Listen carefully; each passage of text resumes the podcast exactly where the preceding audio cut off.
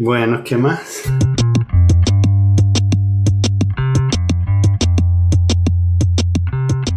Estás lidiando con la France. Yo también, mira. Como yo soy la que lava la ropa, en cuanto pueda, todo lo que diga Francia lo voy a desaparecer de la casa. ¿Por qué? ¿Por qué? ¿Cuál es tu problema con Francia? Si es un país tan chévere. ¿Mm? Bueno, múdate, pues. Sí, bueno, en eso estamos. Ya no te gusta, múdate.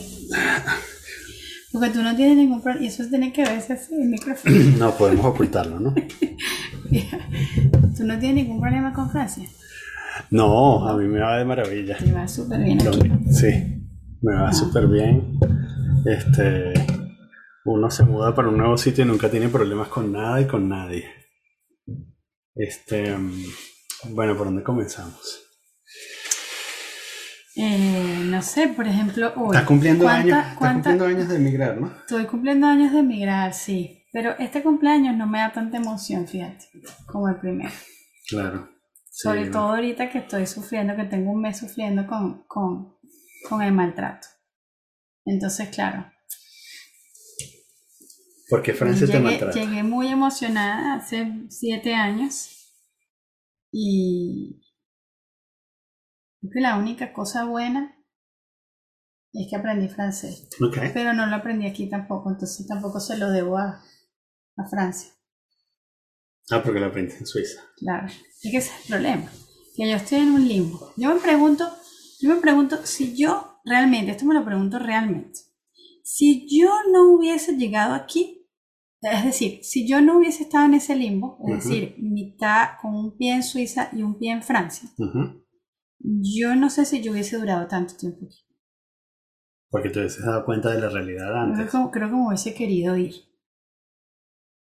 Bueno, si yo hubiese tenido un trabajo que me hubiese querido ir hace mucho tiempo. Claro, bueno, y, y yo creo que si tú hubieses tenido un trabajo aquí, también te hubiese dicho, eh, monos. Ah, Si hubiese tenido que trabajar con franceses, me hubiese ido hace mucho tiempo. Sí. Porque la peor gente para trabajar ahora terminó. Sí, no, no, cuidado, no escupa para arriba, porque entonces ahorita te sí, exacto. O te toca un jefe del lado de Suiza, pero te toca un jefe francés. La mejor gente para trabajar en la vida son los franceses. Son No, una maravilla. Yo no, yo no puedo, yo no puedo generalizar, Ujú. porque no puedo, no, puedo- no, eh, sí he trabajado con franceses, conozco franceses y tengo amigos franceses también. Y tengo también amigos venezolanos de familia francesa. Entonces, no puedo decir, eh, generalizar y maltratarlos como, como si me han maltratado, como si me han maltratado a mí. No esta gente que he nombrado, sino en general.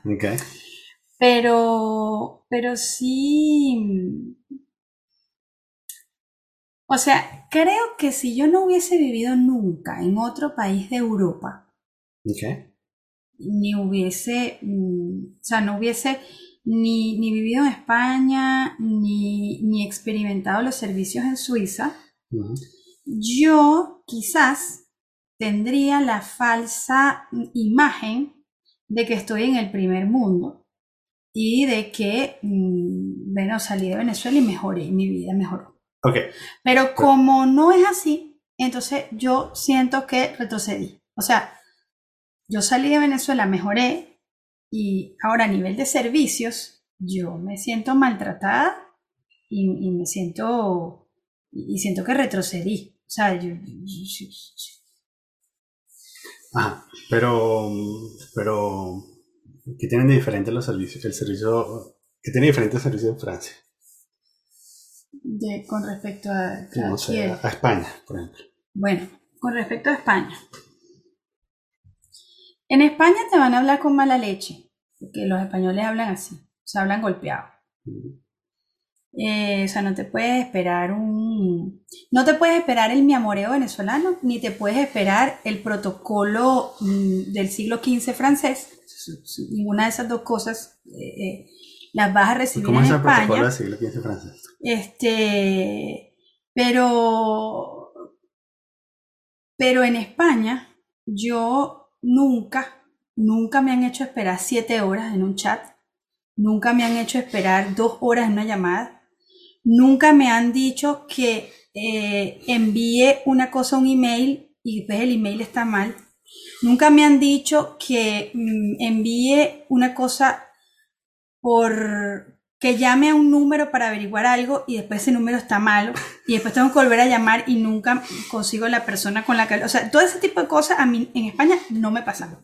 Sí me llegó a pasar, sí me llegó a pasar que darme de baja de un servicio en España es una odisea, porque ellos no quieren que te des de baja. Pero es el único, o sea, ha sido el, único maltrato que yo he recibido en España.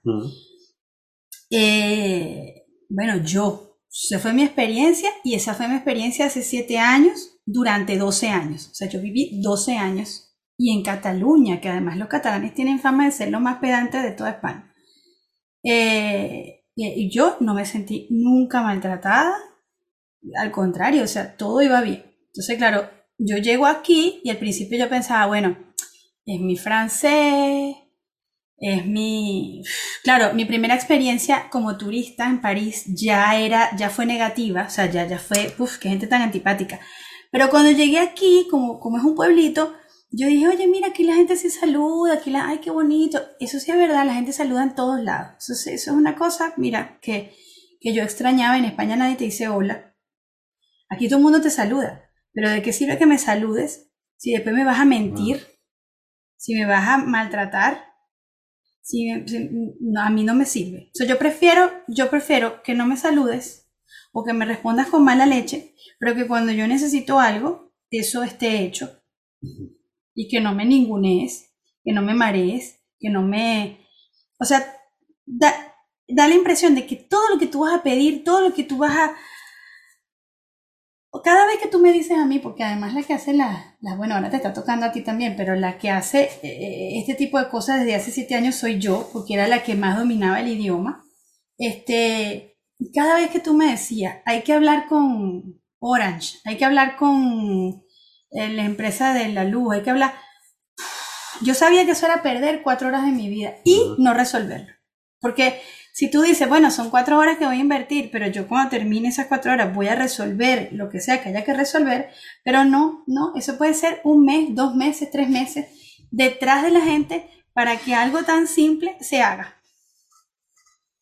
Eh, y todo es así, o sea, todo es así. Y claro, yo recuerdo quejarme y tú, eh, por eso tienes la franela del San Germán, decirme, eh, bueno, pero no seas así, no seas tan duro este país que nos ha recibido, el queso, el vino, muchísimas veces hasta ahora que lo estás sufriendo, hasta ahora que lo estás sufriendo en carne propia y me empiezas a dar la razón. No estoy seguro todavía. Mira, ¿cómo es eso de la, del protocolo de siglo XV? Explícale a la audiencia. Bueno, todo es, empezando por el Madame Emoción, todo es, todo es así, todo es rocambolesco, todo hay que escribirlo. O sea, tú mande una carta. Y no es que vas a mandar una carta así como la escribiría yo a un amigo o a ti, o sí, obviamente con el buenos días y no, no, no. Unas fórmulas que te tienes que aprender al principio, unas fórmulas que te tienes que aprender al final, como si le estuvieras escribiendo a Macron. Déjole usted saber. Como si yo le estuviera escribiendo a Macron. Yo te digo que yo de eso me he rebotado. No he hecho eso sino cuando de verdad me lo ha exigido un jefe. Pero al resto de la población, yo lo siento mucho, pero yo por ese, yo por ese, por ese aro no paso. Eso está muy bonito para los libros, para las novelas, para, pero para las obras de teatro. Pero yo que a día de hoy todavía haya que escribir así, escribiendo además por email, no, no con eso no, yo no, no, o sea, no sirvo. Y, mm. es, y entonces eso mismo, tú vas a la oficina, tú llamas por teléfono, entonces, un protocolo, dígame los mensajes de voz. ¿Tú grabaste hoy uno? ¿Qué mensaje tan largo? Porque es, o sea, ahí eso es protocolar, o sea, puro protocolo, protocolo, protocolo, protocolo, para ahora la verdad decirte, o sea, es, es, mira, mira qué bonito hablo, mira, mira mi vocabulario, mira qué idioma tan bello, todo para joderte. Porque al final se joden. Yo sé. Bueno, hay gente que piensa que eso es positivo, ¿no? Usar el lenguaje para, para joderte. Claro, es que yo creo, sinceramente, que la mayoría de los políticos han hecho los cursos de, de, los políticos malos, de los políticos que roban, sobre todo los de Latinoamérica y Centroamérica, deben haber estudiado aquí en París, en la Sorbona, porque esa facilidad para mentirte. Para, tenemos un mes esperando una nevera y cada Pero, ¿qué es semana me dicen, cada, semana me dicen que es la Tema- semana siguiente. Tema nevera, comencemos desde el principio. ¿Cuándo pedimos la nevera? La nevera se compró, em, o sea, sí decidido, firmado, todo. Este, el apartamento lo entregaban en junio, eh, eh, creo que a principios, finales de marzo, Finales de marzo. finales de Y marzo. ahorita estamos a finales de Y estamos a finales de agosto. Son abril, mayo, junio, julio. Agosto. cinco meses. Sí, cinco ¿Dónde meses. está la nevera? Cinco Mónica? meses, pero lo, lo, lo, lo, más alucinante es la excusa, cómo, Ok, cómo pero, la no, no, excusa. ya, pero vamos a, vamos a crear atención. La nevera estaba en stock. O sea, no nos dijeron nada, no, no nos dijeron, uh, quizás haya. No, perfecto. La- la Usted va a tener su nevera antes de mudarse, Ujú. porque se suponía que la cocina la instalaban el 26 de julio. Exacto. Y el 26 nosotros nos mudábamos el 31 de julio. Entonces, ajá. Y. em, entonces, ¿qué te dijeron sobre la nevera cuando nos vinieron a traer. Nos vinieron a traer la cocina? Sí. Y faltaba una caja, ¿no? Bueno, Faltaban dos, ca- cajas. Dos cajas. Sí, dos- cajas. Y el de repartidor dice, el repartidor, que obviamente no tiene ni idea de nada, él solamente estaba repartiendo, nos dice, faltan dos cajas. Y me dice, eh, puede ser que cuando yo haya pasado esta mañana, las cajas no hayan llegado, lleguen esta tarde, entonces a mí mañana no me toca venir a esta zona, pero pasado mañana sí, entonces pasado mañana yo la vuelvo a llamar si esas dos cajas están y yo se las traigo, que son la del refrigerador y la de lavavajilla. Él me deja además su número y yo, inocente, todo el viernes en la tarde llamo para saber bueno, qué pasó, si... Y me dice, no, Sí, eso, como- no, eso no estaba. Nos vamos a mudar mañana. bueno, supongo que Sí, eso no estaba, me dice. Mm, Eso no estaba. Eso no estaba, eso no ha estado, eso no ha llegado. Tiene usted que llamar a los de la cocina, ¿no? A la empresa de la cocina. Y entonces llamamos a la empresa de la cocina. Y la empresa de la cocina nos dijo, eh, estamos tratando de contactar con Samsung y no podemos contactar con Samsung. Y, y no pudieron contactar con Samsung durante una semana. No tenían el teléfono en Samsung. Una semana. Los coreanos estaban de vacaciones. Y Era- nosotros ya estábamos aquí y, mm, bueno, sin... ¿Cómo hicimos? Ajá, espérate, porque la gente dirá, bueno, que tenían la cocina, ¿no? Solo le falta la nevera. No, ya va, porque es que eso es Samsung, que falló la nevera. Pero los de la cocina eh, tampoco cumplieron con el plazo. Dijeron que instalaban el 26 Ujú. y el 26 trajeron las cosas y una semana antes del 26 nos dijeron, ay, no podemos instalar hasta el día 6 de agosto. O sea que íbamos a estar una semana sin cocina. Y bueno, nosotros habíamos dicho, ok, no hay problema, porque les preguntamos, pero la nevera va a estar y la podemos enchufar, porque si tenemos nevera, pues nosotros teníamos ade- además una hornillita de estas de camping, ¿verdad? De eléctrica, y dijimos, pues mira, no importa, cocinamos ahí y con la nevera uno se resuelve y en verano más, porque comes cosas frías y además hoy en día en los supermercados, aquí en Europa hay un montón de cosas, entonces tú puedes comprar comida hecha. Y ese fue nuestro ideal. Pero es que no solo se equivocaron los de la cocina, es que los señores que hicieron el apartamento se olvidaron que en el plano técnico faltaba una tubería. Se olvidaron de una tubería y entonces tampoco cuando vinieron el día 6, bueno, cuando el día 6 terminaron la cocina, no pudieron conectar el lavaplatos. Entonces, es decir, no el lavavajilla, no, no, no, es que no había chorro, no había agua para lavar los platos. Y eso tardó una semana más porque el plomero, que no sé dónde estaba, porque aquí están en construcción un montón de departamentos, pero plomero, plomero, en ninguna parte. Entonces, otros 3, 4 días para que viniera el plomero a conectar eso. Por supuesto, lo de la cocina se lavaron las manos, eso no me corresponde a mí y yo no voy a conectar el fregadero hasta que esta gente resuelva su problema porque ellos se equivocaron. Total, que es una sucesión de errores. Ajá. Entonces, Pero no hay lo que más me molesta, porque, ajá, ok, todos nos equivocamos. Yo me equivoco también en mi trabajo. Ujú. Es que no hay ni una disculpa. O sea, sea, de solé, de solé, pero no hay una verdadera disculpa, no hay una compensación de ninguna manera, no se busca compensar al cliente de ninguna manera. No se, o sea, tuve que ponerme realmente furiosa cuando ya teníamos casi tres semanas sin nevera para que nos consiguieran una nevera de préstamo, que es lo que tenemos ahorita. Porque le dije, casi que le digo a la muchacha, es que, o sea, voy a venir a parir aquí de la rechera que tengo, o sea... Sí, ¿cómo hicimos para lavar? Empezando por ahí. Bueno, por suerte, este apartamento está en, el, en, planta, baja. en, planta, baja. y hay un pequeño jardín y por suerte en ese pequeño jardín hay una conexión de agua, toma de agua afuera y con una ponchera. Lavamos con una ponchera los platos. Pero es que ese no, el problema no es ese, porque uno se adapta, por supuesto que uno se adapta y si hubiésemos tenido que lavar en la bañera, ah, no, bañera no teníamos, porque ese es otro problema, no tenemos bañera, mm. porque la bañera le abrieron un hueco. Porque a alguien se le cayó un martillo en la nevera. Exacto. y todavía no la han arreglado porque es agosto. Y, ¿Qué pasa en agosto? Y en, en, agosto ellos tienen un refrán que dice, en agosto nada pasa. Exacto, nada pasa en agosto. Nada pasa. Entonces, em, se fueron todos. El, lo más cómico fue el arquitecto que, que, nos dijo a principios de agosto y que. No, bueno, porque. No, a principios de agosto. O sea, a principios de agosto nos dice, nos agarra así en el pasillo por aquí y nos dice. Él y me presenta al muchacho que supuestamente, que supuestamente venía a instalarnos el lavamanos y a repararnos la bañera. Él mañana viene. Y yo me vine, que aquí no, había aquí no vivía nadie todavía. Y me pasé toda la mañana aquí esperando, a alguien que nunca llegó. Nadie me llamó para decirme no voy.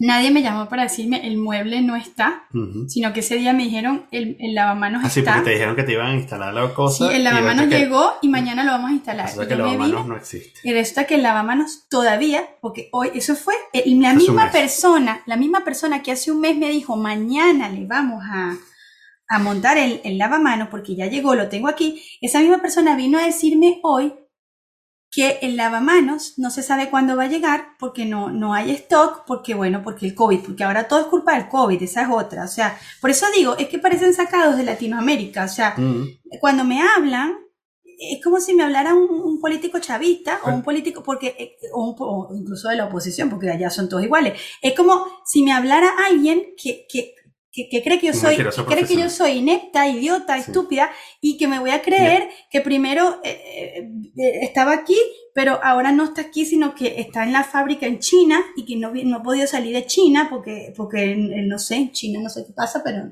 ellos no tienen COVID, pero... Sí. Pero las cosas no, no las fabrican ya. Mi excusa favorita fue cuando el tipo nos dijo, sin darse cuenta de lo que estaba diciendo, que, que eh, que sabes cómo son esos obreros que se van para su país. Ah, sí, sin saber con quiénes estábamos. Sí, porque no Y eso que nosotros hablamos mal francés, que es como obvio que no somos tú sabes, Tú sabes cómo son esos inmigrantes que en agosto todos se van para su país. Es decir, para España, ¿no? Para nuestro país. Porque son todos, bueno, esos, portugueses españoles. Portugueses, Que son los únicos que saben construir mierdas. Bueno, no sé si es Sí, bueno, no, no, todos, han venido también muchachos franceses. Mm. Em, que seguro son los que pusieron las cagadas. Tampoco, ves, ves, que te estás, estás parcializando porque hoy, hoy, porque hoy, hoy lo hicieron, el que defendía, el que defendía la France, hoy pasó siete horas esperando que le respondieran una cosa que no le respondieron. Siete horas en un chat. un chat. Siete horas. Siete horas. Esperando una respuesta que nunca llegó. Sí, pero no fue siete horas esperando, sino que siete horas chateando cada 15 minutos, ¿no? No, yo me imagino que no fue que tuviste siete horas cada, mirando. Cada 15 minutos me, me, me, preguntaban la misma pregunta que me habían hecho hace una hora, ¿no? Y, Entonces yo, tenía, un, tenía todas las preguntas con las respuestas y hacía copy-paste. Y ya.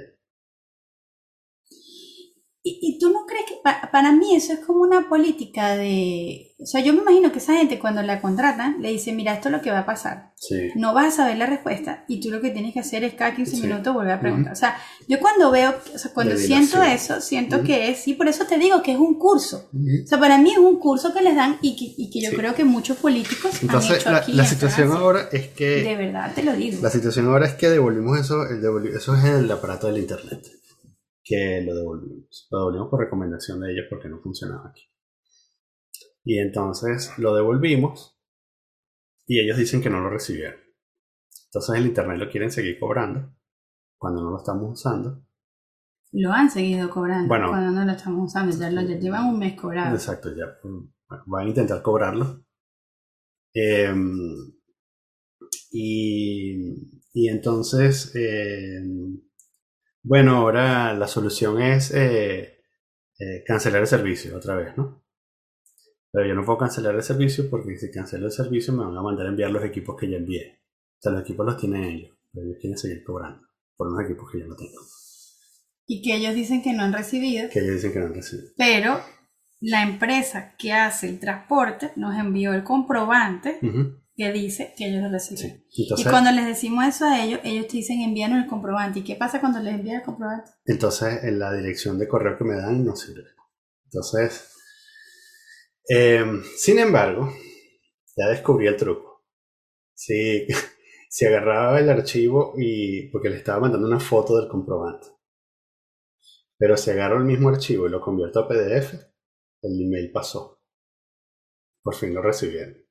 Ajá, Pero envié como 20 emails hoy. claro. Y en eso se te va el tiempo. Entonces, yo me imagino que si eso le pasa a todos los franceses en su vida diaria, y tienen que lidiar con eso, Por eso sus- son así. sus esposas, sus esposos, sus familias, sus niños, sus jefes, y encima, y, y si encima los jefes funcionan igual que esto, yo sinceramente, yo creo que aquí debe haber una cuerda de amargados, eh, pero mal. O sea, aquí los psiquiatras deben tener trabajo por un tubo. O sea, yo que de verdad te lo digo, o sea, no entiendo, no, no, no entiendo cómo viven, no, no, Sí. de verdad, porque es, es constante, o sea, es, es, es constante. Sí. Hoy, hoy, a- a- ayer, cuando tratábamos de verificar a través de la página web de la empresa de transporte, con nuestro número de cliente, nuestro número de envío, nosotros éramos los emisores del envío y teníamos el nombre de la compañía destinataria. Intentábamos rellenar el formulario para rastrear el envío. Y en el destinatario, En el destinatario que- poníamos la empresa de teléfono, obviamente. No. Y entonces hoy, que ya al final no podíamos hacer nada, decidimos llamar por teléfono. Porque bueno, nos dieron el número de teléfono por otro lado, porque esta es otra. Intenta conseguir un número de teléfono de atención al cliente en una página francesa. No, way, no hay. No hay. Eh, eh, eh, es una sola vía de contacto para que tú no puedas contactar al final. Esa es mi, esa es mi Sí, conclusión. Porque Es una sola eso, vía de contacto para a- que tú no puedas contactar al final. Además, conseguir el email de la gente. Es como un problema, es un problema. A cada vez que yo necesito conseguir un email, un teléfono, es un problema. Sí, sí. Cuando, cuando finalmente llamamos por teléfono, la muchacha nos dice, este, ah, eh, yo le digo, mira, quiero saber si esto llegó. Ella me pide los datos, yo se los dicto. Sí, sí llegó, llegó tal día. Ok, ¿cómo yo puedo saber? ¿Cómo yo puedo hacer para tener un comprobante de eso? Ah, bueno, en la página, en el formulario de la página web. Entonces, y, y yo inteligentemente le digo, ah, y lo podemos hacer juntos. Mm, eso- eso- esa movida estuvo brillante. Entonces, es el, código, eh, o sea, todas las páginas de rastreo del planeta funcionan que tú entras a la página y pones un número de rastreo y ya. Y ya. Y ya. Simple. Y pero ya. como ellos son del siglo XV. Pero entonces en Francia, en Francia hay, Sí.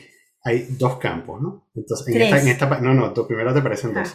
Es así como que pones el número de rastreo y pones el destinatario. Y luego de que pones el destinatario, te pregunta algo así como proveedor de servicio. Entonces yo había llegado al punto en el que yo ponía, eh, y, me consideraba inteligente porque puse el, el, el código, puse el destinatario, el nombre de la compañía y el proveedor de servicio. Primero, además que decía Era su marca, se llama así, introduzca su marca. No, su- sí, Se exacto. enseña, en, en realidad es su introduzca marca. su O sea, imagínate que te pregunten un número, te preguntan el destinatario, introduzca su marca. Entonces yo, mm, bueno, y al final descubrí que era una lista como con 2.000 empresas y entonces descubrí que el proveedor de servicio estaba ahí, el proveedor de internet estaba ahí. Entonces lo puse ahí, ¿no? Y por supuesto me decía que no, no pudimos encontrar información sobre su, sobre su envío. Entonces, lo que Mónica descubrió con, con esta llamada eh, mágica fue que había que poner el código del envío del, del paquete. En el destinatario tenía que poner mi nombre. O sea, el paquete menos. Yo estoy enviando el paquete, pero el destinatario. O sea, exacto. O sea, tú te enviaste un paquete Un a ti paquete a mí mismo. mismo.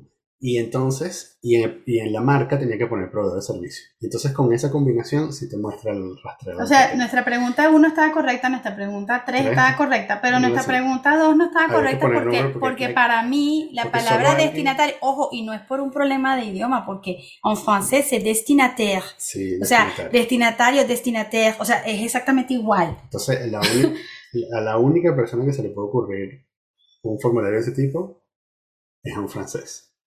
Es que siempre es como enrevesado. Yo me pregunto si ellos en su, en su vida íntima, en su vida personal, son así, o sea, mantienen Sí, conversaciones así de, de enrevesadas. Capaz. eh, Capaz.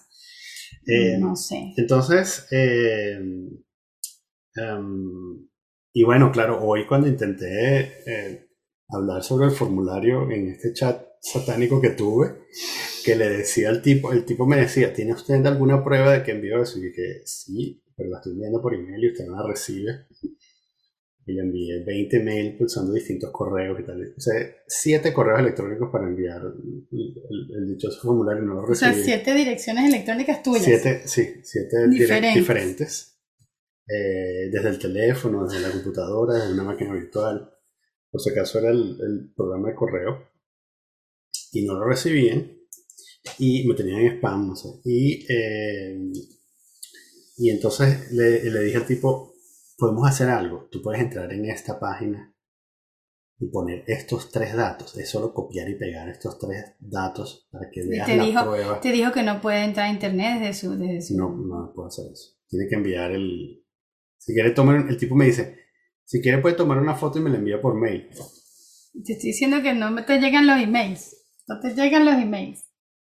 Sí, otra vez. Y te repiten lo mismo como unos loros.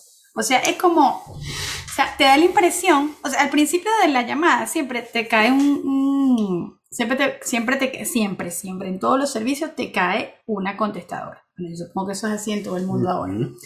Es automática. Cuando la persona finalmente te atiende, te da la impresión de que te sigues hablando con la máquina. Porque las respuestas, o sea, tú le dices a la persona, porque la, la diferencia entre la máquina y la persona es esa, que tú a la, a, la, a la persona, tú le dices, perdona, ya te lo envié y no te llega, dame otra opción. Eh, eh, Pero el- el- la máquina, el robot, te responde lo mismo. Por favor, envíe un email. Bueno, aquí hacen exactamente lo mismo. O sea, es como tú, tú tienes la impresión de que tú sigues hablando con la máquina, de que tú nunca estás hablando con una persona. Ok, entonces, eh, lo- una solución podría ser cambiarnos de proveedor de internet. Entonces, nosotros teníamos un teléfono en el apartamento anterior. Teníamos, porque teníamos dos servicios de internet con este puto pueblo que tenían al menos dos servicios de internet para, para poder trabajar desde casa. Entonces, en el apartamento anterior teníamos nuestra línea telefónica que teníamos nosotros desde 2012, ¿no? Era prácticamente, fue nuestra primera hija. Exacto. Y esa línea tenemos nuestra No- primera hija. Menos mal, de verdad, que yo, eh, quizás tú sí, porque a ti te dolió más que a ti, pero yo, Coño, ese número me gustaba burda. Era, era yo la verdad Era un que número redondito. Además es uno de esos números que yo, ¿sabes que uno, creado, ahora, ahora nunca se aprende el número de nadie? Es un número que yo había internalizado. Porque es tan fácil de aprender que me lo yo nunca me lo aprendí. Yo, yo creo que, como, como te Todavía digo, como acuerdo. psicológicamente, cuando llegué aquí y estaba en el limbo, para mí yo siempre he estado en ese limbo, entonces al final no he creado raíces, yo no he echado raíces en ninguna de las dos partes, por suerte. No amabas ese número como yo. Por suerte. Porque si no, ahorita estaría al borde del colapso Entonces- previo al suicidio. Bueno, O sea, entonces, entonces este, le pedimos a los, a los amigos del teléfono como tres semanas antes de mudarnos, dos semanas antes de mudarnos. Hey, nos vamos a mudar. Esta es la nueva dirección. Y entonces, ¿qué te dijeron? había que escribir una carta a Macron, ¿no? ¿Qué fue lo que te dijeron que había que hacer? ah, había que cambiar la box. no. No. Ajá. Hay que cambiar la O voz. sea, tú, estás pidiendo que te muevan el teléfono y entonces te responden, No, no. Primero el muchacho nos dice, hay que cambiar el... Si tienes que enviarnos esa box para enviarles la box nueva. Ya eso me sonaba raro, pero ok, está bien, si es el procedimiento, es el procedimiento. Tiene que darme la nueva dirección, entonces damos la nueva dirección. Em, Y a todas estas, en medio de la conversación, a ti te suena que lo que está haciendo el muchacho es anulando la línea. Y tú me dices, dile que tú quieres una portabilidad. Entonces yo voy y le digo, mira, yo quiero una portabilidad, o sea, queremos conservar el número. Sí, sí, sí, sí, pero primero hay que hacer esto. Y cuando eso esté listo, usted va a llamar a este otro número y ellos le van a hacer la portabilidad.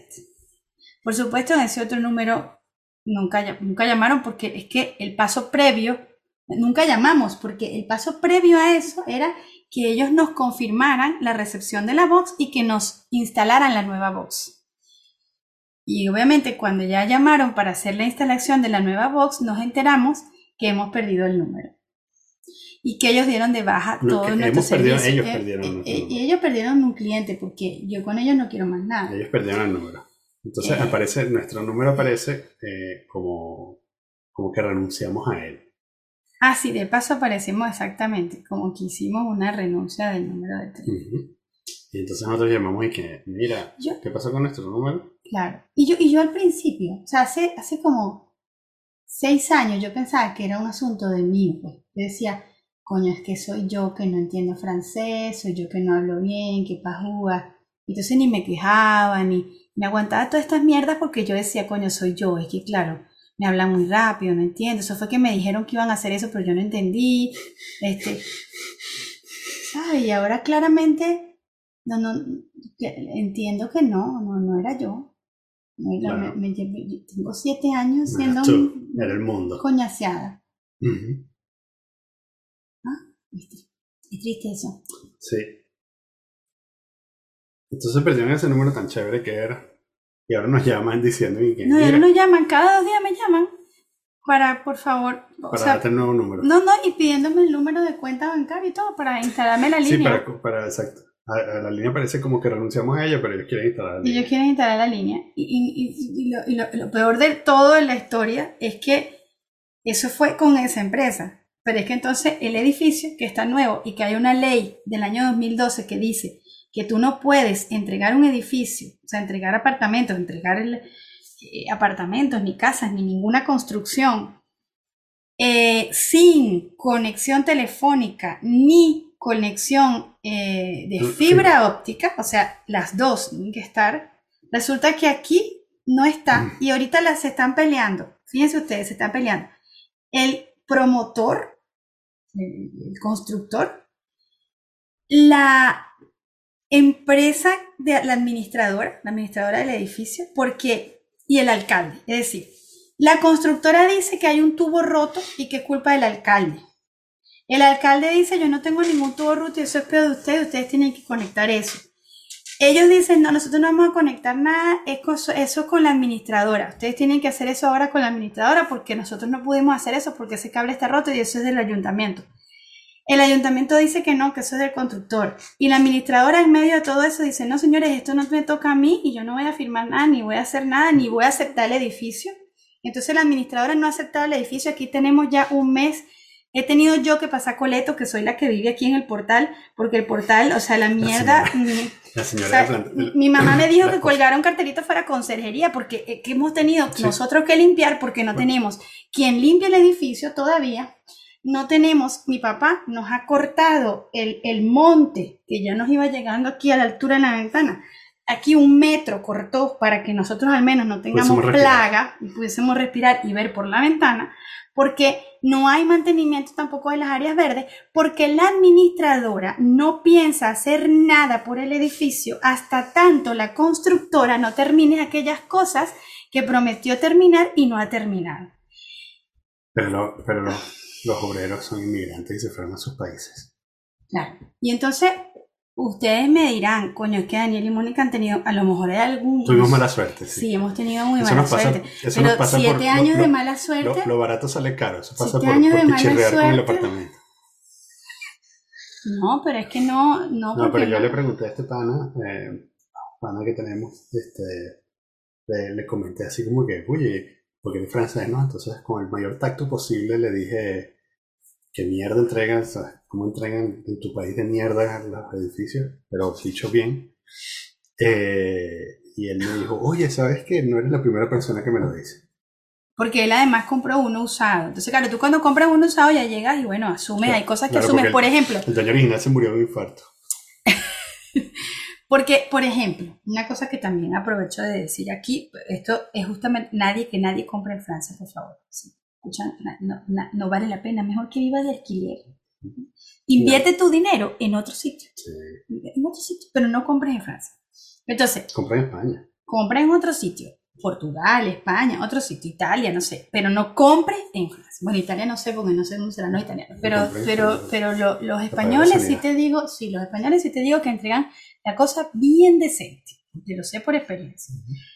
Eh, cuando yo llegué aquí, el, el primer, bueno, el primer apartamento, no, el segundo apartamento que alquilamos, cuando llegamos al estacionamiento, yo dije, uy, qué raro esto. El estacionamiento ¿Verdad está horrible, este pero horrible. Este, es decir, el estacionamiento está eh, como si tú lo empiezas a construir algo, pero no terminas. Sí, era como, eh, eh, ¿sabes qué era? Yo en mi vida en, en Venezuela fui a un montón de, de sitios, eso pasaba mucho en Margarita, que la constructora quebraba. Y Exacto. entonces entregaban el edificio así, Exacto. y tú dices, verga, ¿qué pasó aquí en el estacionamiento? No, la constructora quebró, ah, con razón está todo mundo. Entonces, después vinieron mis suegros. Y llegaron y dijeron, coño, esta gente, esto, les entregaron el edificio así y los vecinos nunca lo arreglaron. Y yo me, me quedé con, oye, no soy yo sola, no eres tú sola, tus papás hicieron la apreciación. Luego vinieron los míos, con, a, Coto. Los papás de Daniel no han comprado nunca un apartamento en Europa. Han comprado apartamentos en otros sitios, pero no en Europa. Mis papás han comprado apartamentos en Europa. Cuando llegaron a ese edificio dijeron, ¿qué es esto? ¿Cómo es que este estacionamiento está así? Pero ¿y esto? Qué raro. Bueno, la conversación se quedó allí, pero yo fui haciendo mi nota mental.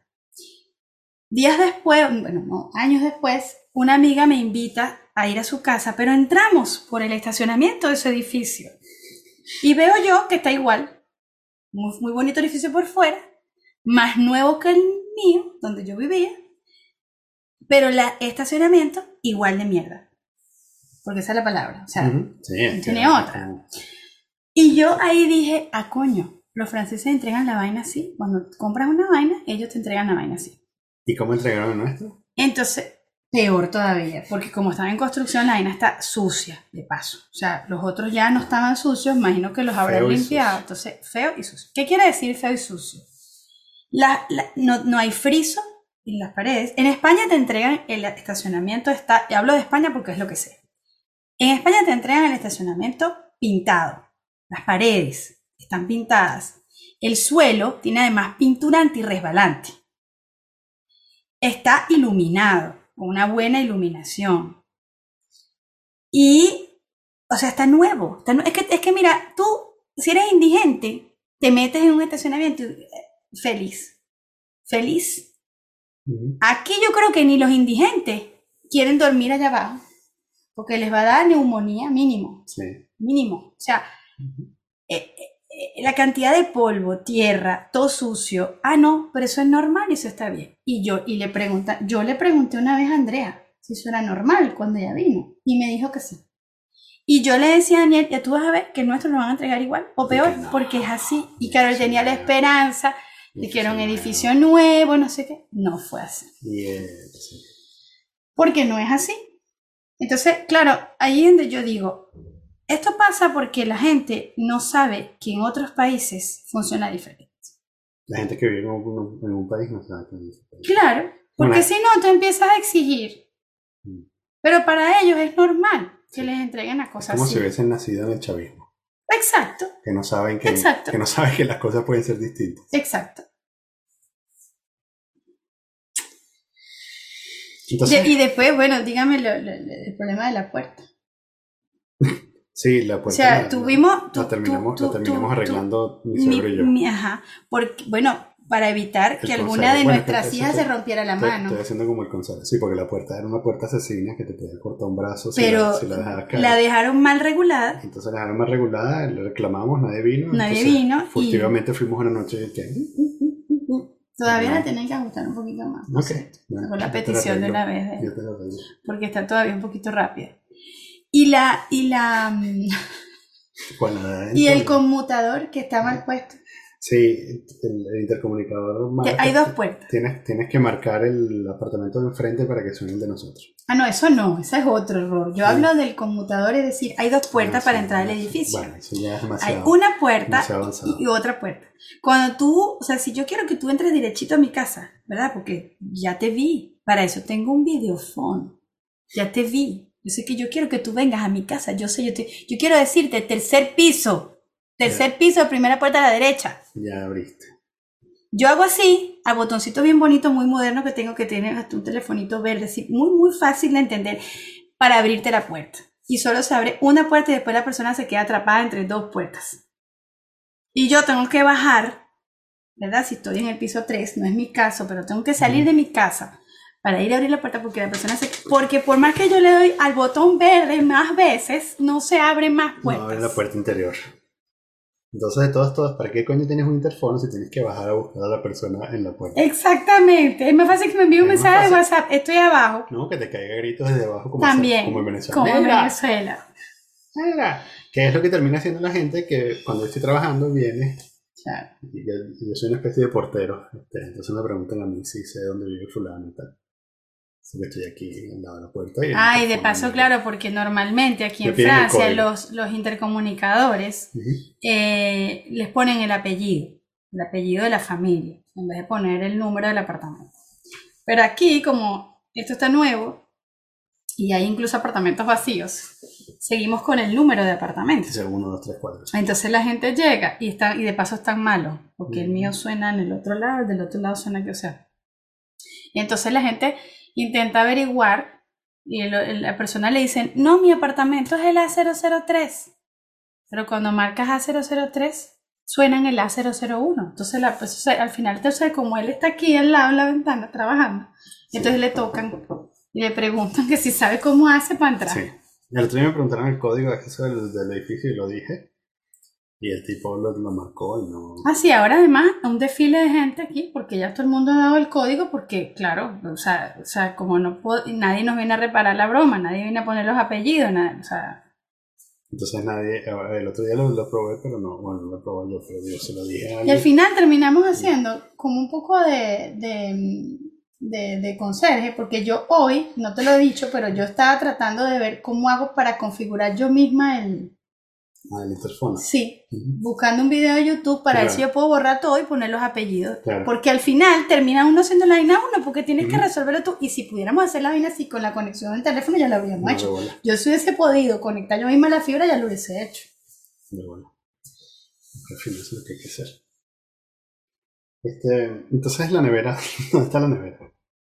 Ah, la nevera. Entonces, la muchacha de la cocina, el muchacho de la cocina, perdón, al final me dice que sí contacta, que sí logró contactar con Samsung y que ah, el repartidor no había encontrado la dirección de la tienda de la cocina. Porque se supone que el repartidor llevaba la nevera a la tienda donde compramos la cocina y la en tienda de la cocina traía la nevera por acá. Entonces fue un problema del repartidor, el pobrecito se perdió, no, no tiene móvil, ni WhatsApp, ni GPS y nunca encontró la tienda. Y La- mira que la tienda está en Google. La nevera, se- la nevera se perdió en, desde, en camino desde Samsung hasta la tienda. Hasta la tienda, o sea, el, hasta el una tienda reparti- gigante de cocina que aparece en Google. Y el repartidor al final se regresó con la del aparato. Bueno, esa fue la excusa de esa semana. Y me dicen que lo sienten mucho, que van a relanzar, como ellos esa palabra les encanta, van a relanzar el envío, o sea, la distribución. Pero que eso va a tardar cuatro o cinco días más. Y bueno, Mientras no tanto- sé, mientras no tanto sé, a nosotros- todas estas yo me imaginé, porque digo, bueno, ¿será que el señor venía para acá, pero de aquí seguía a París? Porque mínimo para tardar cuatro días, ¿será que está haciendo un circuito muy largo el Un señor? un único repartidor que hay en Francia. Este, y bueno, tarda cuatro días en volver, está bien. Ajá, pero Pasado esos cuatro días, la nevera no llega. nosotros seguimos viviendo Y una cava. nosotros seguimos con una cava que de paso la pobrecita está vieja y no la, la, la bolsa de hielo que comprábamos en la mañana al mediodía ya estaba derretida Había que comprar casi que tres bolsas de hielo diaria para medianamente conservar cuatro cositas porque toda la comida se nos dañaba, la teníamos que terminar tirando porque estamos en verano, etcétera, etcétera. Eh, porque además, obviamente, yo estoy embarazada, no podemos estar arriesgándonos que yo me como una vaina mala, en fin. Entonces, tirando comida, etcétera, etcétera. Por andar pichirreando con la cava. Yo he sabido yo Hace 10 años cuando la compraste. 2010, cuando fuimos a ese Carrefour, ese fatídico Carrefour. Que también fue un Carrefour. Sí, pero en Barcelona. pero en Barcelona. a este, comprar una. Yo debía seguir mis instintos, porque mis instintos venezolanos de recién migrado decían, no, hay que comprar una cava buena. Pero por otro lado decía, ¿sabes?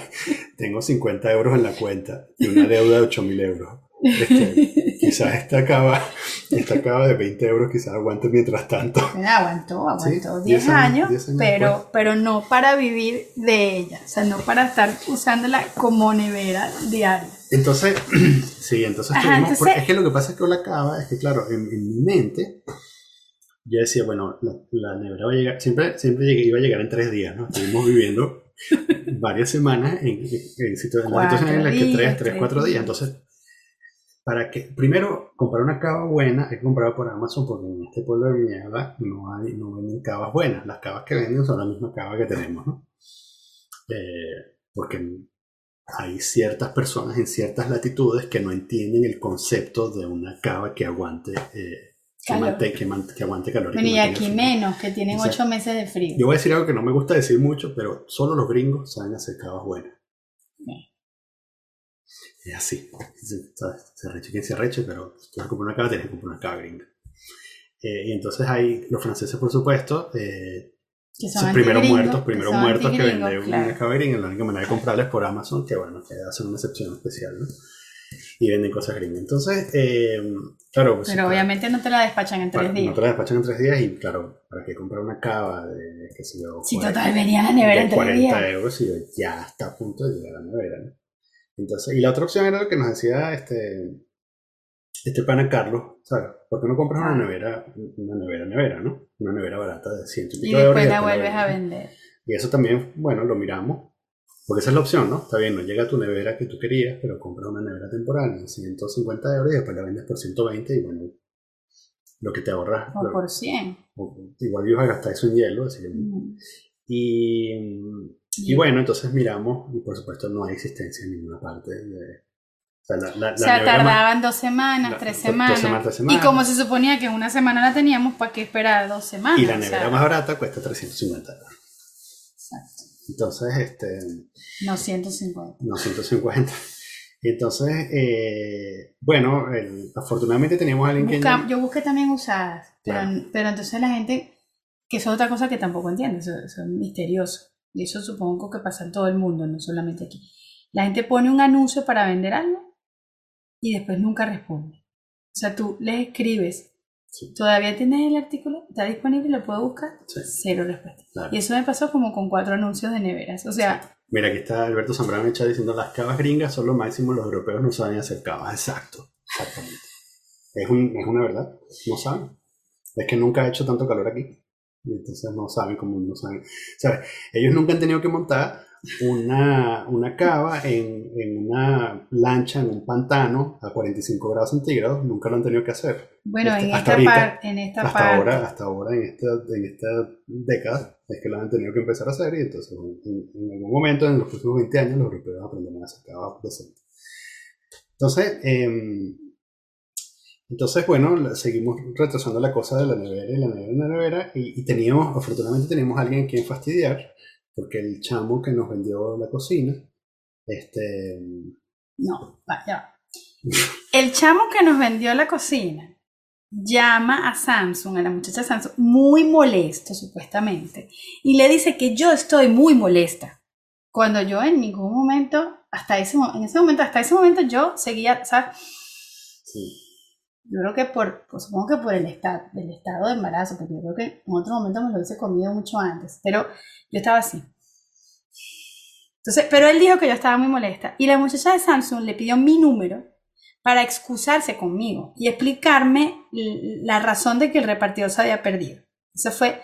Pero yo aproveché esa llamada y ella me dijo en esa llamada, ¿quiere mi número? Y yo dije, sí. Y entonces yo anoté su número. y su nombre. Cuando el repartidor no vino la primera vez y la segunda vez me dijo, no, no, él la semana que viene va a volver a pasar, pero pasaron los cuatro días que ella me había prometido y no pasó tampoco. Yo dije, la voy a llamar. Y cuando la llamo, esto es lo más cumbre del asunto, cuando la llamo, resulta que ella no entendía cómo ni por qué el repartidor había perdido el paquete. ¿Cómo usted puede perder un paquete de dos metros por... ¿Cuánto mide la nevera? Sí, es como es una vaina mide dos metros de alto por 70 centímetros de profundidad, 70 centímetros de ancho. Y debe pesar como 50 kilos. Claro, entonces yo ahí digo... Uy, lo perdí. Yo, sé, yo sabía que lo tenía dentro del camión, pero ahora veo que no está. no está. O sea, ¿cómo tú puedes decir? O sea, Perdí el paquete. Se perdió el paquete. lo, llevaban en el lomo y de pronto me sentí muy ligero. el paquete se perdió. Y la muchacha me dice, y bueno, y yo no sé, yo le dije eso, que como, yo le digo, perdón, me estás diciendo que él perdió, o sea, o sea ¿cómo puedes perder una nevera? Y, la muchacha me dice, sí, eso mismo le pregunté yo, pero está, está perdido el paquete. Y entonces, entonces, claro, ahí viene, ¿no? Yo, yo, por eso digo, es para darte larga, o sea, es para, y, y, y pretenden que tú te creas todas esas mentiras. Eh, entonces, la única solución es que yo haga una nueva petición de la nevera. Y yo ahí le digo, ¿y para que llegue como cuándo? Porque si la pedí en marzo y estamos ahorita en agosto y tú tienes que relanzar, porque esa es la palabra les encanta, relancé la petición este, de la nevera a Samsung, eh, ya me dirás tú cuándo va a llegar la nevera. En diciembre. Ya en diciembre no la necesito porque puse el balcón de nevera. Em, y entonces me dice, no, no, no, no. Yo voy a hacer una petición express. Ah, muérete, eso existe. Había una petición express. ¿Y por qué no hicieron eso en marzo? No, había razón de hacerlo hasta ahora. Ah, entonces ella lanza una petición express y me dice que la nevera iba a llegar como muy tarde mañana. Ah, ya es mañana. Es mañana ya. Oh. ¿Y tú crees que la nevera va a llegar? de bolas, que, no va a llegar. Ya sabemos que no va a llegar. Ahora, ¿por qué estamos tan tranquilos? Porque cuando ella me dijo eso. Porque el, el, muchacho que nos venía a la nevera, pero al menos lo podíamos llamar a él, así como si tal, hasta que el muchacho dijo, no, sabes que me voy dos semanas de vacaciones, chao. Ah, sí. Ah, y después dejaron a un encargado. Todo, el mundo en la tienda conoce su caso, así que esa nevera va a llegar el lunes. Pero seguro que va a llegar el lunes. Chao. Y entonces yo empiezo a llamar a la tienda. Y primero me atiende Juanita, porque no me acuerdo cómo se llama. Se atiende Juanita y Juanita no sabe quién soy. Jan. Me empieza a buscar en el ordenador. Jan. Eh, sí. Me, atiende, me empieza a buscar en el ordenador y no aparezco, porque claro, esa es otra nosotros estamos casados, pero para ellos no estamos casados porque, ah, porque, yo soy Martínez. Pues, eso de que yo no pierda mi apellido es una cosa que no computan tampoco. Y entonces, este, yo digo mi apellido, entonces tengo, me, me, acuerdo que no es el mío, es el de él, entonces doy el de él, entonces ahí sí aparezco en el ordenador, le explico, entonces tengo que explicarle toda mi historia de amor y dolor a la muchacha, para que la muchacha pueda hablar con el encargado. Que el encargado que supuestamente se había quedado de paso encargado de mi caso me pasan al encargado y él me dice que sí, sí, que está al corriente y que, mm, bueno, que si la nevera no llega, cuando la muchacha dice que me van a buscar una solución. Y estamos hablando de antes de que se perdiera, antes de que perdieran el paquete, o sea, en ese momento de pérdida del paquete. Antes de que la excusa fuera perdimos el paquete, eh, él se iba a encargar y si la nevera no llegaba, él me conseguía una nevera de préstamo. La nevera no llegó, y el día que no llegó la nevera, yo llamo para que me traigan la nevera de préstamo y en la oficina no había nadie sino un tal Nicolás, que el pobre no sabía ni quién era yo, ni de qué nevera de préstamo hablábamos, ni nada de nada. Y entonces ahí ya me arreché, ahí sí me arreché, ahí sí dije, ya no aguanto más. Mire, yo tengo dos niñas, dos personas mayores en mi casa y encima estoy embarazada de gemelos. Usted me consigue una nevera como sea y lo escribe ahí, ahí en el ordenador. No voy a colgar hasta que usted escriba todo esto que le acabo de decir. Y entonces el muchacho escribió todo eso y yo, bueno, así habré hablado que al día siguiente, a las 9 de la mañana, me llamaron y me trajeron la nevera. Y entonces ahí, ahí yo entendí. Nevera de, la nevera de préstamo. Ahí le dije a Daniel, fíjate, no solo maltratan, sino que quieren que los maltraten. O sea, pareciera que la única manera de que te traten decentemente de que te respondan es cuando tú los amenazas, cuando tú los insultas, cuando tú los maltratas. si, si, no hay maltrato, no hay efectividad. Es muy fuerte. Sí. Pero hay que saber aprender, hay que aprender a maltratar. Bien. Claro, pero yo te digo algo, yo no quiero que mis hijas crezcan en un sitio donde el modo de comunicación es, a través del maltrato. O sea, es yo maltrato, tú maltratas, él maltrata, todos maltratamos para que todo funcione. es, muy, es muy duro. Sí. Ya están creciendo aquí, ya ni modo, pero es muy duro. Sí. Entonces, ¿qué le recomiendas a la gente que, quiere venir a vivir a Francia? No, la gente que quiere emigrar, si, si tenían pensado Francia, mm, si es por un, tiempito, aprender francés, o no sé, si eres joven, no tienes hijos y quieres estar un ratico en París, porque yo lo entiendo, qué chévere, pero que, que aspires a una cosa mejor. No, no, es la verdad, que aspires a una cosa mejor. No te, no te hagas ese daño. No te hagas ese daño. Sobre todo si de verdad quieres saber lo que es vivir en, en, en, un primer mundo. Y ojo, yo nunca he dicho que España es un primer mundo, siempre dije que era el tercer mundo del primer mundo. No, ajá, exacto. Y ahora sé que hay un cuarto que es Francia. Mm, sí. Este, este... Pero, mm, ¿y cómo son las cosas en Suiza? Ah, no, Suiza, mira. Un primer cuento, que siempre lo cuento en el parque con las mamás y todas se derriten.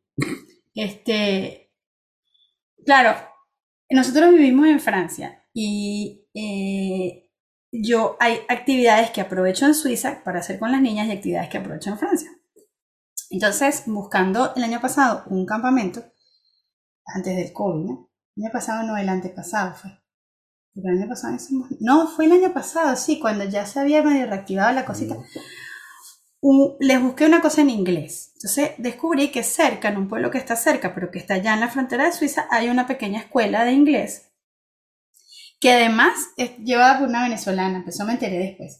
Pero es una, es una escuelita que es una, mm, una franquicia. Entonces, esto eh, tienen que funcionar todas igual, pues. Bueno, yo las inscribo, el cuento es que las inscribo y eh, mm, Nina acababa de empezar a controlar el esfínteres y eh, se hace pipí ese día en la escuela. Y yo, obviamente, ellas tenían allí ropa de recambio porque me habían pedido ropa de recambio cuando las inscribí. Entonces yo estoy acostumbrada por la escuela y por la guardería y por otras actividades yo estaba acostumbrada a que cuando eso pasa, la maestra te entrega una bolsita plástica con la ropa mojada de pipí. Y tú, por supuesto, tu hijo está limpiecito y está cambiadito. Te entrega a tu hijo limpiecito, cambiadito y la bolsita con la ropa de pipí. Y chévere, normal. Llego a mi casa y lavo mi ropa, normal, procedimiento normal. Ese era mi procedimiento en mi cabeza. Cuando voy a buscarla, veo que está vestida distinto y le pregunto a la muchacha, ¿qué pasó? Y me dice, ay, no, hubo un, pequeño accidente, me explica todo. Ella intentó, no llegó, bla, bla, bla, la cambiamos, bla, bla, bla, y me la da. Y me da la mochila de, de, de Nina. Y yo digo, ah, en la mochila está la ropa, me imagino yo. Pero claro, yo no abrí la mochila, yo me fui y yo, pero sí hice la nota mental, tengo que abrir la mochila rápido cuando llegue a la casa porque si no la mochila se va a pudrir. Cuando llego a la casa abro la mochila y no veo nada. Digo, ay, se olvidaron de meterme la ropa. Bueno, nada, ya mañana pediré la ropa. Cuando la voy a llevar al día siguiente al campamento, llego y cuando llego me reciben en la puerta con una bolsita de esas como de zip. La ropa doblada. Y yo digo, ¿qué es esto? Cuando llego al carro y abro la bolsa, olía Ariel. O sea, me lavaron la ropa me la secaron, me la doblaron y me la entregaron una bolsita de sitio. O sea, porque yo estaba pagando por una cosa privada y para ellos eso, o sea, el servicio es completo. Y es como una cosa que tienen integrada, o sea, el servicio es completo. Si tú estás pagando, el servicio es completo. Obviamente, yo me imagino que en un ente público, o sea, en una guardería pública, funcionará como funciona en Francia y como funciona en España. Te darán la bolsita con tu broma sucia. Pero, pero es que incluso en el hospital público en Suiza... Eh, eh, y cuando tú compras, cuando tú haces una reclamación, Ah, no, no, y cuando haces una reclamación es como si, es como si el mundo se les cayera. O sea, es, señora, ¿dónde la pongo? Que usted no se parta. Este, mm, vamos a ver qué podemos hacer, cómo la podemos compensar. Es que está la palabra, la palabra compensación. O sea, todo, no, no, aquí no, aquí es, ay, y yo les vuelvo a agradecer toda la paciencia y toda la espera. No, perdona, pero es que no me, ha dado ni un, no me has dado ni un caramelo. O sea, ni, ni una botellita de vino, ni, un trocito de camembert, al menos para que yo pase el trago amargo. O sea, regálame una bagueta, aunque sea. No, es que nada, es, es, es, como que te lo tienes que calar porque yo también estoy sufriendo, porque a mí tampoco me llega la nevera, ¿sabes? O sea, porque en una de esas me dijeron eso. Dice, señora, yo estoy, imagínate, señora, yo estoy igual que usted, me dijo porque es mi proveedor y a mí me está fallando mi proveedor. Digo, no, usted está igual que yo, no, porque usted no, usted tiene nevera en su casa. cómo estoy yo viviendo de una cava, ¿qué te pasa? ¿Cómo? usted va a decir que usted, está igual que yo? No, perdón, señor, usted no está igual que yo, usted está ahí en su oficina, cómodo. a mí lo que más me da rabia es no poder contestar así porque no conozco, no, no sé suficiente el idioma, tú tampoco. Yo tampoco, porque, no, sale natural, ¿no? Porque y, me, y me, sale el francés de la academia. Si me dijeran eso en Venezuela, dirían, no, ya va, huevón, pero tienes una, diría literalmente así, ¿no? Sí, sí, sí, sí. Eh, tú tienes una nevera en tu casa. Tienes una nevera en tu casa, ¿qué bola tienes tú? No te estás tomando el agua caliente con los 30 grados que está haciendo afuera. Eh, el agua caliente es lo de menos. el, eh, ¿Y entonces cuando te mudas para Suiza? Porque no lo podemos pagar. Ah, si lo pudiéramos pagar, no lo pensaba dos veces. Por andar chirreando. Bueno. ¿Te acuerdas lo que es eso, lo que dicen estos panas, amigos de nosotros, que cuando la esposa le dijo, ay, pero si nos mudamos a Francia, ellos viven en Suiza, si nos mudamos a Francia, y, el carajo, bueno, pero tú lidias con todo. Tú lidias con todo el tema administrativo. Yo dije, bueno, la administración. Qué exagerado. Lo, lo, pensamos, eso fue hace como tres años. Dijimos, ay, qué exagerado. Ya hemos descubierto. ya hemos descubierto que no, no, él no estaba exagerando, él, él, fue muy, él fue muy tajante porque él sabía. Porque debe tener amigos, porque él es suizo, y debe tener amigos suizos que han comprado aquí y que y, deben haber pasado mucha rechera, porque de verdad los suizos, en eso, yo no he vivido en Suiza, y sé que son tiquismiquis en muchas otras cosas. Tienen también su... Bueno, este fin de semana tuvimos un episodio. Bueno, pero fíjate tú, fue bastante, hasta en eso, fue bastante. ¿Tú has recibido alguna queja del, del, señor de la casa? No, estoy cruzando los dedos, pero creo que no va nada. O sea, nos, quedamos, nos, quedamos, en un Airbnb, en, en el Airbnb en Suiza.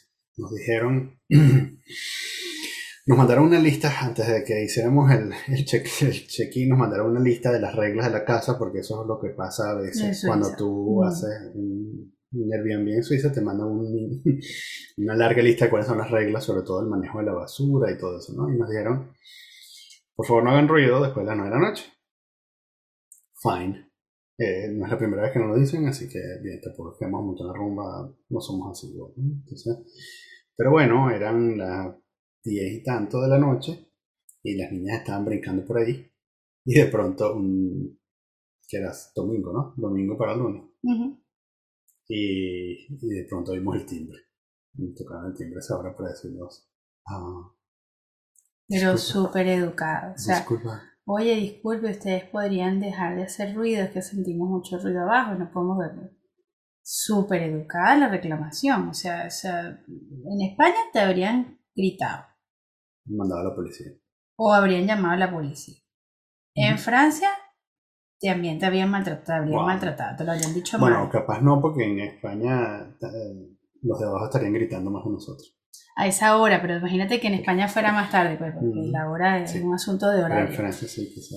Pero en Francia también nos hubiesen dicho algo. Nos hubiesen maltratado. Y nos hubiesen maltratado. En cambio, fue, la señora fue muy educada. Le pedimos perdón. Le dijimos, mira, tenemos una hora tratando de dormirla, pero vamos, prometemos que vamos a hacer lo, lo, lo, lo, posible. Ya la vamos a dopar. Y, y eso fue lo que pasó, además. La dopamos. Logramos dormirlas y se acabó la historia. Nadie más nos tocó y hasta ahora ah, entonces, nadie. ¿por qué no te mudas para Fue muy caro. Claro, porque bueno, tomamos la decisión de comprar aquí. Sí, pero entonces, si, si están pensando en migrar, lo que pasa es que migrar para Suiza es muy peludo. Bueno, si eres europeo no. Si eres europeo no. Lo que tienes que conseguir un trabajo. Y si, y si, insisto, y si vas a vivir como nosotros, o sea, si, si, si vas a aprovecharte, porque al final es un aprovechamiento de la frontera, del estado fronterizo, sea, sea que sea en, en, Italia o sea que sea en, en Francia. O en Alemania. O en Alemania. Mi recomendación es, del lado francés no compres. O sea, yo de lo que me arrepiento creo que es de la compra. O sea, sé que es una inversión y en ese sentido no me arrepiento, pero, pero, pero pero creo que hubiese preferido comprar en España y tener otro apartamento en España. Que, o sea, mm, por el maltrato que, o sea, por el maltrato, o sea, no, no, no, Lo que pasa es que, claro, eso tampoco podíamos hacerlo, porque no podíamos seguir pagando un alquiler aquí y además no podíamos. Había que reemplazar el alquiler por un... Exacto, pero mi consejo es, si vas a invertir los reales, inviértelos en, en, otro, en, en, otro sitio o compra Bitcoin o otra cosa, pero pero por, nuestra experiencia. Mira, que dice, a ver, si es para el maltrato, por eso me quedo en Venezuela. Sí. Exacto, es que, es que ese, una cosa que yo le dije a Daniel, Alberto, fue, este, yo siento que los, los yo, yo puedo entender a los venezolanos que hayan emigrado a Francia hace 10 años, 12 años, 5 años, y quieran la tierra. Porque cuando tú no has conocido más nada, Tú sales de Venezuela y al menos aquí, oye, es verdad, hay maltrato, pero bueno, también es cierto que no tienes que sufrir todas las calamidades que hay que sufrir en Venezuela ahorita para conseguir comida, para entonces hay luz y agua. Y ahí hay luz y agua, este, y, si consigues trabajo, pues puedes vivir bien. Entonces, yo puedo entender que esa gente esté agradecida y hasta enamorada de Francia. Pero cuando ya tú has vivido en otro sitio y tú comparas, entonces yo puedo decir que a mí en Venezuela me maltrataron, en Francia me maltrataron, y sin embargo ni en Suiza me han maltratado, ni en España me han maltratado. Mm. Entonces, claro, yo lamentablemente no los puedo meter, o sea, no los puedo defender. No los puedo defender y no recomendaría este país para emigrar. O sea, es así, no lo recomendaría. Eh, por mi experiencia, habrá alguien que me diga que no, que le ha ido súper buenísimo. Mm. O será un asunto de, de, de códigos, como dice Daniel. O sea, a lo mejor yo Todavía no he entendido cómo es que se bate el cobre y cómo es que les tengo que hablar. Pero en todo caso, si es un asunto de batir el cobre, yo no quiero aprender a batir el cobre así. O sea, yo no quiero estar viviendo en un sitio, o sea, bueno, viviendo vivo, ya ni modo. Pero no sé si quiero hacer esa inversión de energía. La gente podría, la gente podría pensar que, que, bueno, que quizás lo que eres es una rebotada, que no, no sabes migrar. Pero hay que hacer la salvedad de que, bueno, eso, al menos cuando vivías en Barcelona te trataban como una catalana más, ¿no? Y tengo muchos amigos catalanes que me quieren y me siguen escribiendo todavía. Súper integrada. Y porque yo creo que hay que integrarse. Y ojo, yo estoy diciendo todo esto aquí, pero yo sigo teniendo las mamás del parque, como dijo. Mamás del parque. Y, y, y, las ayudo cuando necesitan ayuda, y porque, bueno, la calidad humana y, la, y eso no pasa por, por, eso pasa para mí, pasa por otro lado. Mm. Yo no me voy a poner ahora a partir de mañana porque haya tenido todos estos maltratos de servicio a tratar mal a las otras mamás que me han brindado su ayuda en un momento determinado, que porque la gente no es mala, porque hablamos, o sea, no estoy diciendo que la gente sea mala, sino que a nivel individual, sino que el servicio es una mierda. O sea, los servicios en general son una mierda. Funcionan mal. La, estructura, la estructura de servicio. Entonces, planteate. Yo me quiero ir a un sitio donde yo puedo tener trabajo, puedo comer, pero los servicios van a ser una mierda. Entonces, si, si eso no te importa, múdate. Pero si eso te importa, mejor te vas para otro sitio. Porque la manera en cómo está montado el servicio es eh, agota. Maltrato o sea, emocionalmente agota.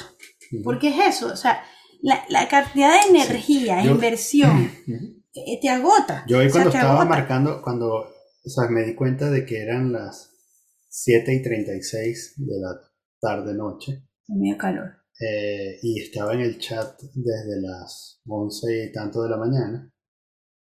Eh, y me di cuenta de la cantidad de horas que había perdido por, chateando cada 15 minutos con el carajo. A mí me dio un bajón Porque además me di cuenta que, mira, son las 7.36, el carajo está, está esperando que llegue a las 8 para cerrarme el chat. Que fue exactamente lo que pasó. ¿no? Sin resolver el problema. Entonces mañana tengo que empezar desde cero otra vez. A contar toda la historia desde cero. Porque a lo mejor no es la misma persona Seguro la que toca mañana. Ah, y descubrí, no te conté, hackeé la página. Resulta que, o sea, cuando tú le das iniciar chat de, de servicio al cliente, dice, nuestros operadores están ocupados, por favor intente otra vez, más tarde. ¿no? Y entonces tú, sin hacer más nada, le das al botón otra vez y abre el chat. Mm. Bueno, pero eso es porque él lo piensa. Yo siempre le digo, claro, tú piensas como, como informático. Y entonces tú dices, ya, ¿qué pasa así? Pero a Sí. mí ahí me pierden. Salgo, vuelvo a entrar a los 10 minutos, a los 15. Y se me va el día probablemente. Sí. No como a ti, que hablaste con una persona, sino...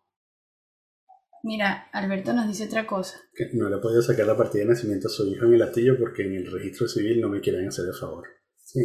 Sí, claro, no, es que yo sé... eh. Claro, fíjate, ¿No por será que e- tú estás pero, traumatizada pero de por eso? Alberto, no, no, pero es que por eso, fíjate, yo sé que eso funciona así en Venezuela. Entonces, ya yo sé, ya yo sé. De hecho, si yo vuelvo a Venezuela, yo sé que tengo que lidiar con eso. Va, va, te llega con una caja de chocolate y- o de dólares.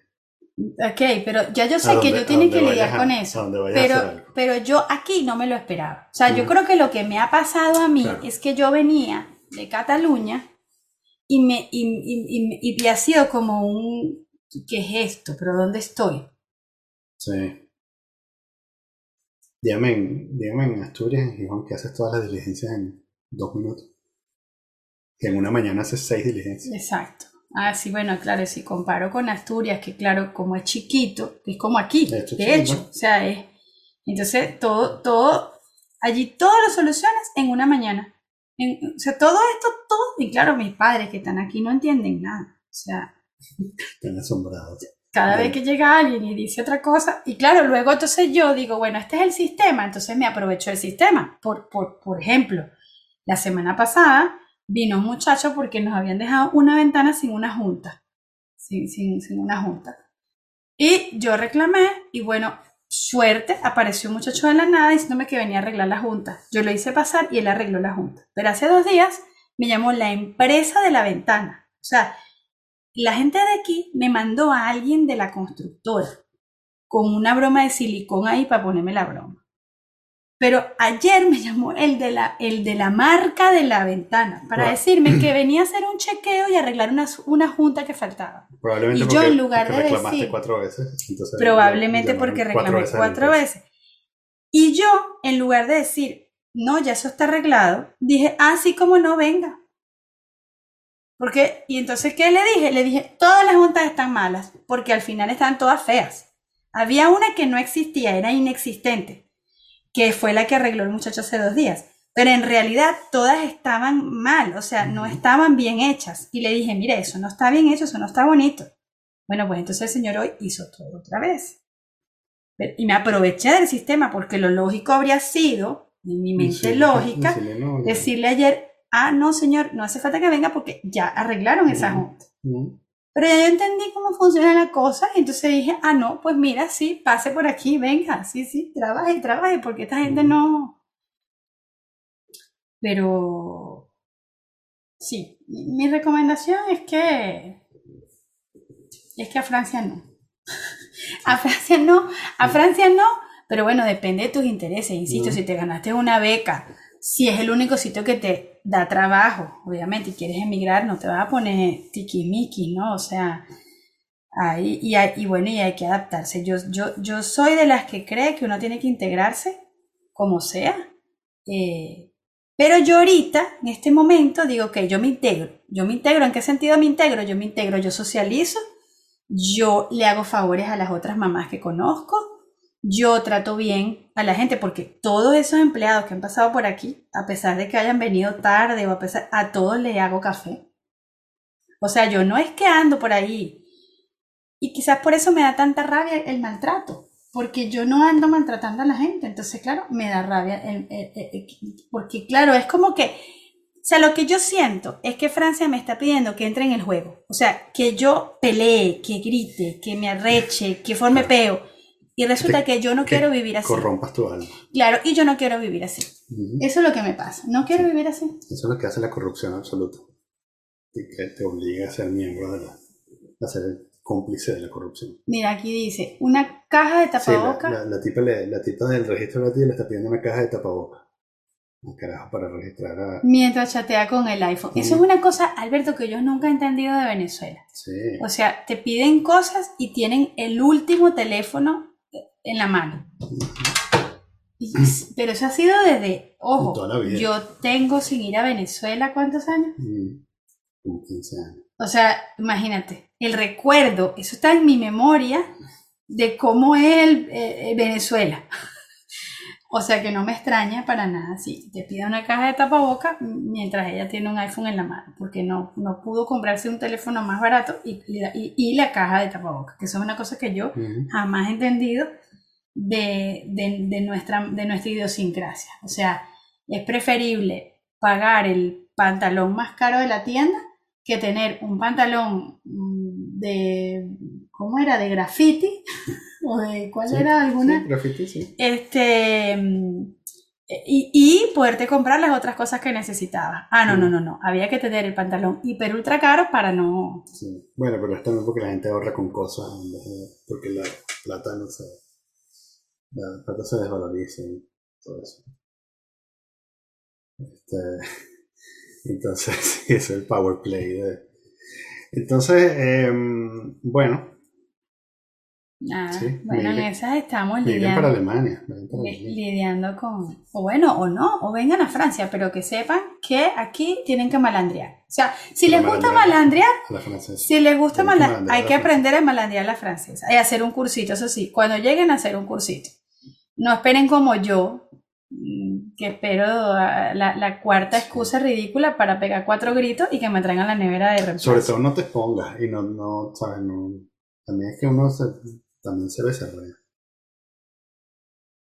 Porque hay cosas que... ¿Cómo se...? bueno, digo que... que pues, también uno se pone a veces en la posición para que lo maltraten a uno.